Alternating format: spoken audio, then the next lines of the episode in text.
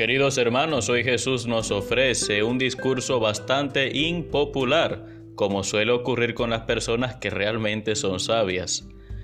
En la particular versión que nos ofrece Lucas de las bienaventuranzas, podemos leer, Dichosos ustedes los pobres, los que tienen hambre, los que lloran, dichosos ustedes cuando los odien. Estas bienaventuranzas, con sus correspondientes ayes, tienen su explicación contextualizada que el día de hoy no voy a explicar, porque me quiero detener en una reflexión acerca de la dignidad. Hay personas que les queda muy bien el papel de víctima. Pobre de mí, nadie me quiere, me siento triste, nadie me comprende, me han abandonado, engañado y traicionado. Estas expresiones son genuinamente dolorosas y son parte de la vida. En efecto, a veces pasamos por situaciones donde todo se nos viene abajo y nos toca sufrir a expensas de los demás. La pareja, la familia, los hijos, los amigos, los delincuentes, el gobierno, etc. Tampoco queremos aquí de ninguna manera relativizar lo que sentimos cuando padecemos un trastorno depresivo. Pero lo cierto, y esto puede ser realmente dañino, es que con el tiempo nos podemos hacer afines a la melancolía y sentir incluso un cierto gusto en ser compadecidos. Y eso, entre otras cosas, atenta contra nuestra dignidad. Hay personas que no salen de allí.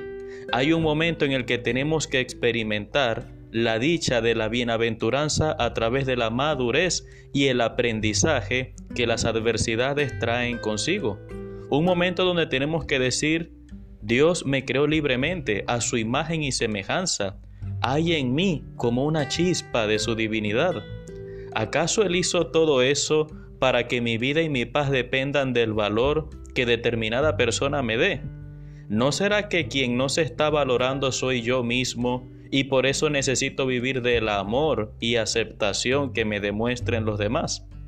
Es verdad que en esta vida toca sufrir muchas veces, pero el distintivo de los cristianos siempre ha de ser la alegría, como reiteradas veces nos ha enseñado el Papa Francisco.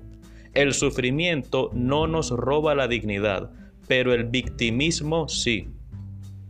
Creo que esta enseñanza de Jesús se entiende mejor con dos ideas que expongo a continuación. La primera, quizás ya me la han escuchado porque la suelo repetir.